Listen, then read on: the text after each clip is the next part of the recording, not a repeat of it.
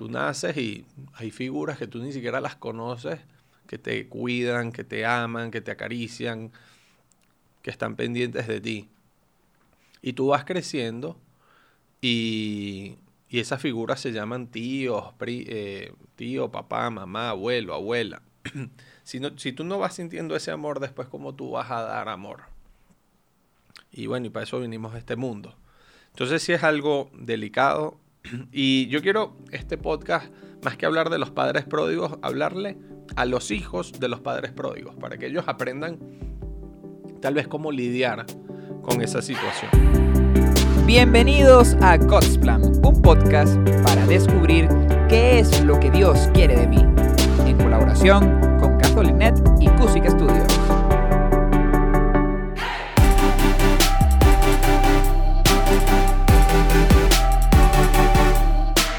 Bienvenidos a God's Plan, otro capítulo más junto al Padre Elías. Padre, un gusto. Mucho gusto estar aquí, gracias por este nuevo capítulo que creo que, va a tocar teclas muy bonitas del corazón de muchas personas.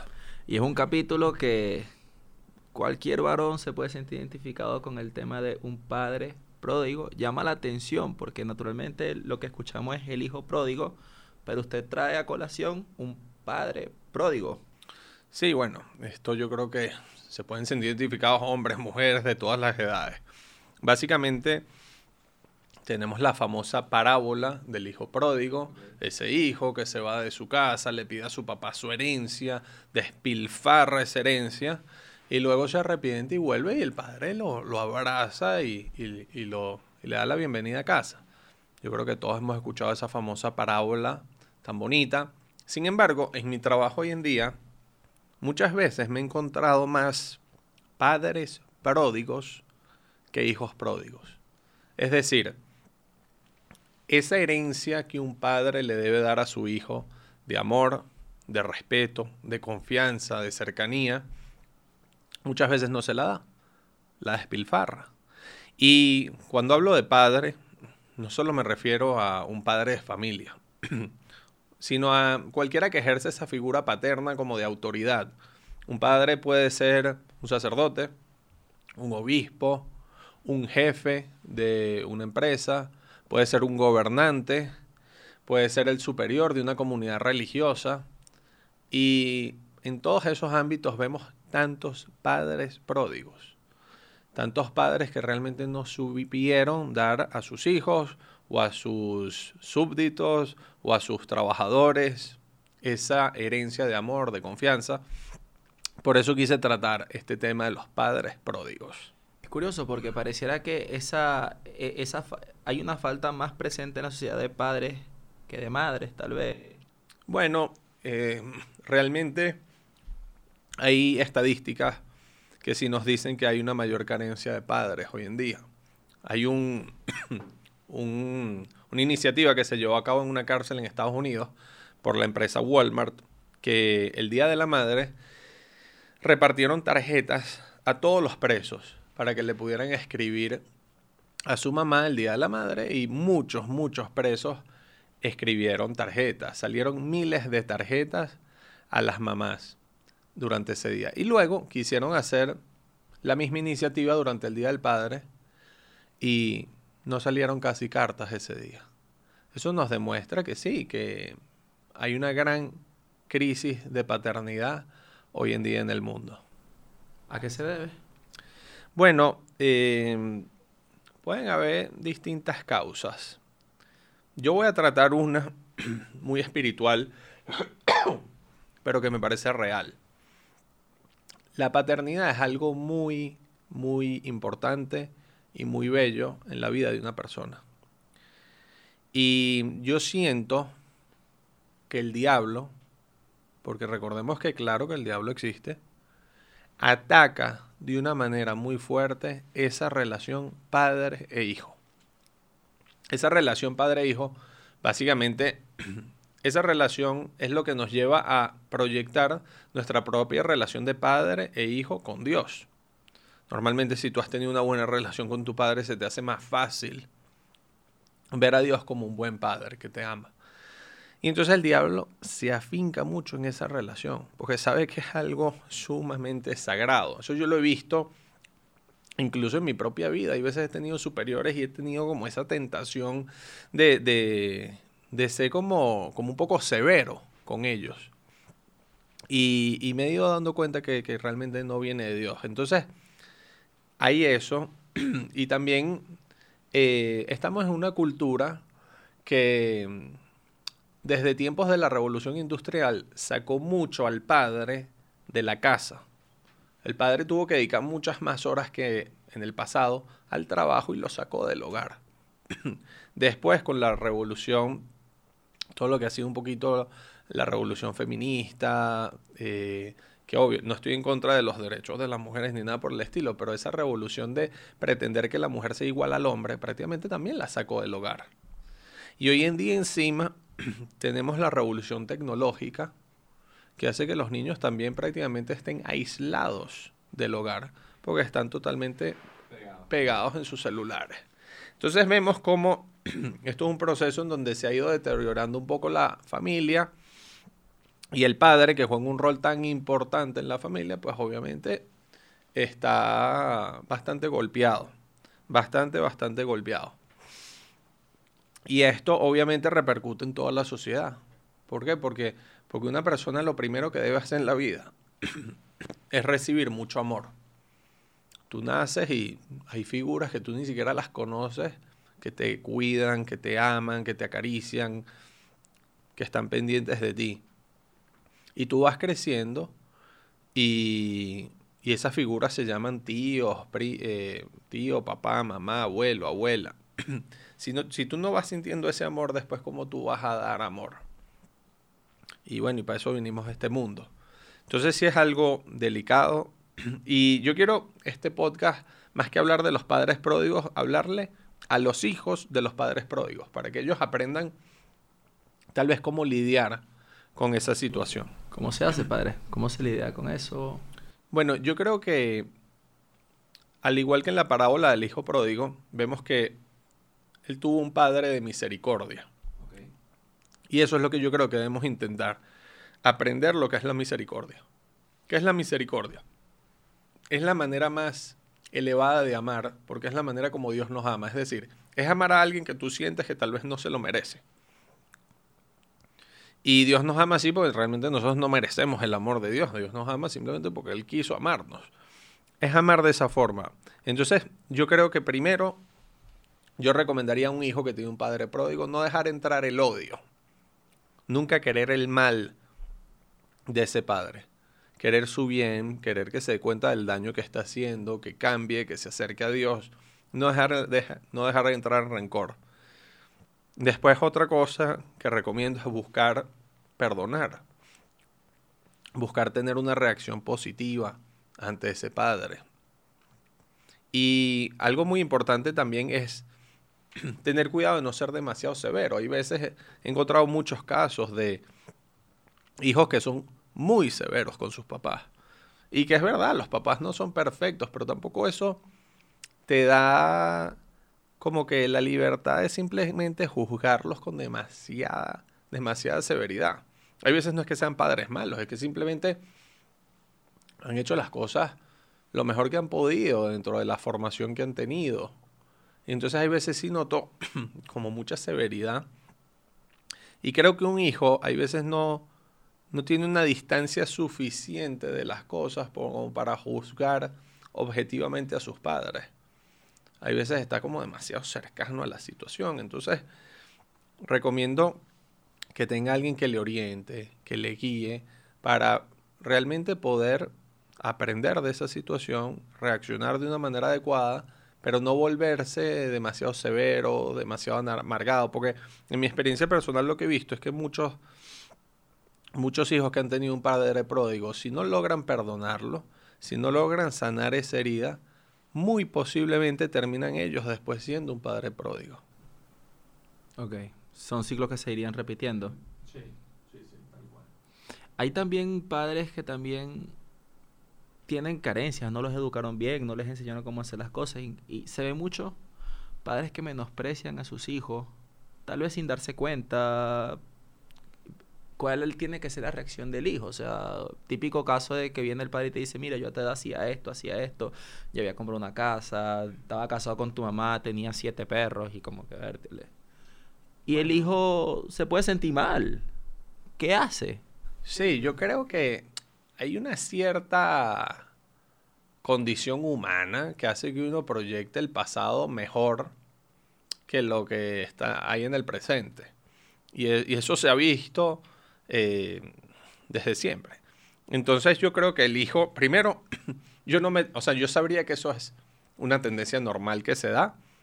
Y yo como hijo no me sentiría, que no me lo tomaría demasiado, demasiado personal. Intentaría escuchar y decir, bueno, realmente tal vez mi papá que me está queriendo decir, intenta escucharlo, intentar poner de mi parte si realmente él tiene razón y si soy realmente un vago, pues tengo que ponerme a trabajar. Pero también saber que hay una tendencia de pensar de la juventud de esa manera. Yo traje un par de, escritos. Por ejemplo, mira este. Nuestro mundo ha llegado a, a un punto crítico. Los hijos ya no escuchan a sus padres el fin del mundo no puede estar muy lejos. bueno, es una frase que, al parecer parece muy, muy actual. O sea, básicamente los hijos ya no escuchan a sus padres. Esto es de un sacerdote anónimo en el año 2000 antes de Cristo. Se encontró esa frase. Tenemos, por ejemplo, esta juventud está malograda hasta el fondo de su corazón. Muchos jóvenes son malhechores y ociosos. Jamás serán como la juventud de antes. La juventud de hoy no será capaz de mantener nuestra cultura. Esto se encontró en un vaso de arcilla descubierto en las ruinas de Babilonia, con más de 4.000 años de existencia. Es decir, hace 4.000 años, 2.000 años, la gente ya estaba hablando de la juventud como un desastre total. Ya no tengo ninguna esperanza en el futuro de nuestro país. Si la juventud de hoy toma mañana el poder, porque esta juventud es insoportable, a veces desenfrenada, simplemente horrible. Es de Hesíodo, 720 antes de Cristo. Entonces, y así hay más frases. ¿Qué es lo que quiero decir? Y va siguiendo. Hay una tendencia de las personas adultas de ver a los jóvenes como un desastre total. Hay veces sí tienen razón en algunas cosas, hay veces no. Entonces uno ahí tiene, tiene que tener la capacidad de discernir qué es cierto, qué no es cierto. Ahora, probablemente en ese momento sí, la gente veía carencias en la juventud y está bueno que lo hayan dicho y tal vez esa juventud fue mejorando a medida que fue creciendo. Pero yo lo que quiero decir es que esa tendencia de que los padres vean a sus hijos y de alguna manera sientan un, yo no sabría si llamarlo menosprecio, pero, pero sí, como como sentirse que como no son tan buenos como a ellos les gustaría, eso es algo muy normal. Y es entendible, un papá que ha invertido tanto amor, tanto tiempo, tanto esfuerzo, está esperando de su hijo cosas increíbles y cuando no las ve, pues es normal que, que se frustre un poco. Yo, yo ahí le recomiendo a los jóvenes que no se lo tomen tampoco tan personal, que sean pacientes y que también escuchen si algo de lo que les dice su, su papá es verdad. ¿Y por qué eso no pasa con la mamá? ¿Por qué se repite tanto? O sea, ya usted me dijo el tema espiritual, sí, pero podría pasar tranquilamente con las madres y pasa con los padres. Sí pasa con las mamás, pero sí creo que, que es menos. Pero siento que el hombre normalmente tiene una mayor necesidad de logro. Las mujeres a veces tienen una mayor necesidad de afiliación de, que yo tenga una buena relación contigo. Entonces una mamá quiere que la relación entre ella y su hijo sea muy, muy, muy buena y, apuesta mucho por esa relación. El padre muchas veces quiere un logro, o sea, ver a su hijo lograr cosas. Y es muy bonito cuando un padre ve que su hijo logra cosas, siente que ese logro es suyo. Y, y, es sumamente feliz. Yo me acuerdo de mi papá cuando nosotros ganábamos una competencia de natación cuando éramos chiquitos, mi papá se guindaba la medalla la medalla que nosotros habíamos ganado se la guindaba en el pecho y iba caminando por la competencia de natación con su montón de medallas que nosotros habíamos ganado. Y es verdad, el logro también era de él. Él se paraba a las 5 de la mañana para llevarnos a entrenar y se metía con nosotros a la piscina también a nada con nosotros. También era un logro de él. Entonces, claro, los hombres, que muchas veces tenemos una gran necesidad de logro, pues cuando vemos que hemos invertido tanto y no vemos eso, no vemos los resultados esperados, claro que se frustran. Y me parece sano que un padre se frustre y que le diga a su hijo lo que siente y lo que piensa. Obviamente debería intentar ser empático, debería intentar ser objetivo, pero sí es verdad que, que muchas veces también uno necesita e, esa persona que esté ahí como que que uno tenga alguien a quien rendirle cuentas también. A mí, a mí eso me parece muy sano. Claro, tal vez es la manera, como la crítica, eh, lo que dices tú, el menosprecio. Es verdad que hay veces eso no. Hace daño. Sí, hay, hay jóvenes que, que sí, digamos que, que, han sufrido mucho. Que han sufrido mucho por eso y entonces sí es verdad que los padres deben tener cuidado en ese aspecto.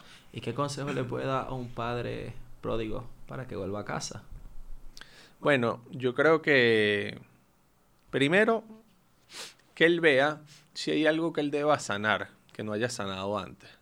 Porque muchas veces ese es el problema. Nosotros traemos heridas desde hace muchos años y hay veces no las hemos sanado del todo y entonces llevamos esas mismas heridas a nuestros futuros hogares. Entonces, para que él, que analice, que incluso pida ayuda si es necesario para, para sanar ese tipo de cosas.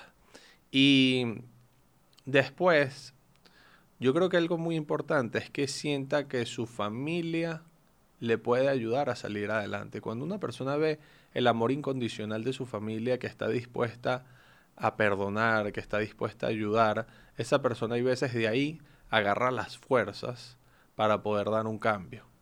Y es lo que vemos en la parábola del hijo pródigo. El hijo pródigo pues vio ese amor incondicional de su padre y probablemente eso le, le motivó a mejorar. Yo creo que, la misericordia tiene un poder muy, muy, muy, muy grande. El, el, saber apostar por otra persona, el saber asumir un riesgo de que esta persona ya me falló, pero yo aún así quiero ayudarle a que mejore. Eso, eso yo creo que es sumamente importante. Lo que yo siento también es como, como padre es más fácil perdonar a tu hijo, pero como hijo es más difícil perdonar a tu padre, ¿no? Creo yo. Bueno, sí, obviamente este tipo de cosas eh, siempre van a haber casos particulares, pero sí es verdad que yo noto una tendencia hoy en día muy a menudo de, hijos que son muy severos, sumamente severos con sus padres y, y hay veces los padres se han matado por ellos y han hecho muchas cosas y después cometen un error y es como si ese error vale más que todo lo demás que está en la balanza. Y hay, hay otro Perdón. Hay otro aspecto muy importante que es que el padre, eh, obviamente, y la madre tienen que buscar tener una buena relación con su hijo, pero también es muy importante que intenten tener una buena relación entre ellos. Porque hay gente que a veces dice, yo tengo el mejor papá del mundo, pero fue un pésimo esposo. Yo soy un poco crítico ante esa visión de las cosas, porque si una persona es un pésimo esposo e hizo sufrir muchísimo a tu mamá, puede ser a la vez el mejor papá del mundo. Porque tal vez no te dio ese ejemplo que te debía haber dado de haber sido un buen esposo. Eso es sumamente importante para un hijo. Y por otro lado, no le está haciendo daño a, un perro, no le está haciendo daño a un desconocido que tú ni sabes quién fue, le está haciendo daño a tu mamá. Si alguien, te está, si alguien le hace daño a tu mamá, te está haciendo daño también a ti. Entonces creo que que hay, muchos padres hay veces pasa eso, que sí, sí, tienen un esfuerzo muy, muy grande y muy bonito por ser buenos padres, pero hay veces también descuidan a su esposa y obviamente eso también da un, daño, que también le pasa mucho a las mamás. Eh, yo creo que, lo mejor, una de las mejores cosas que puede hacer un papá por su hijo y una mamá por su hijo es, es tener un, un bonito matrimonio, es llevarse bien entre ellos, ese ejemplo de amor muchas veces le impacta más a los hijos que el mismo amor que ellos les dan a ellos. Es decir, cuando tu papá y tu mamá están, están siempre para ti y hacen todo por ti, pues tú te crees que tú eres el centro del universo y que tú mereces todo. Pero cuando tú ves como tu mamá y tu papá están entregados el uno al otro y se aman y, y son pacientes y son comprensivos, entonces tú ahí viendo el ejemplo de ellos vas aprendiendo a ser paciente, a ser comprensivo. Entonces, eso también es sumamente eh, importante y muchas veces se olvida. Bueno, Eh, interesante capítulo. Yo creo que muy, muy, muy importante para los tiempos que están corriendo hoy en día. Me quedo con la parte de, me llamó mucho la atención, que ya se venía avisando. O sea, o que siempre se ha visto esto de que las jóvenes como que pueden ser desastrosos. Bueno, sí, es una tendencia em, que yo creo que simplemente nos, nos hace ver que no se deben tomar las cosas tan personales y que no se debe pensar que la juventud ahorita es la peor que existió en la historia y es el fin del mundo, sino simplemente en la vida eh, hay etapas, hay etapas y que perfectamente esa juventud que a veces vemos un poco perdida, perfectamente uno la puede ir encauzando hacia cosas muy buenas. Un gusto estar con ustedes en otro capítulo más de God's Plan. El Padre Elías. Muchas gracias. Un gusto, José Chami. Que Dios les bendiga. Un fuerte abrazo. Y si tienen un Padre pródigo, recuerden siempre ser ustedes hijos de misericordia. Que Dios les bendiga. Hasta luego.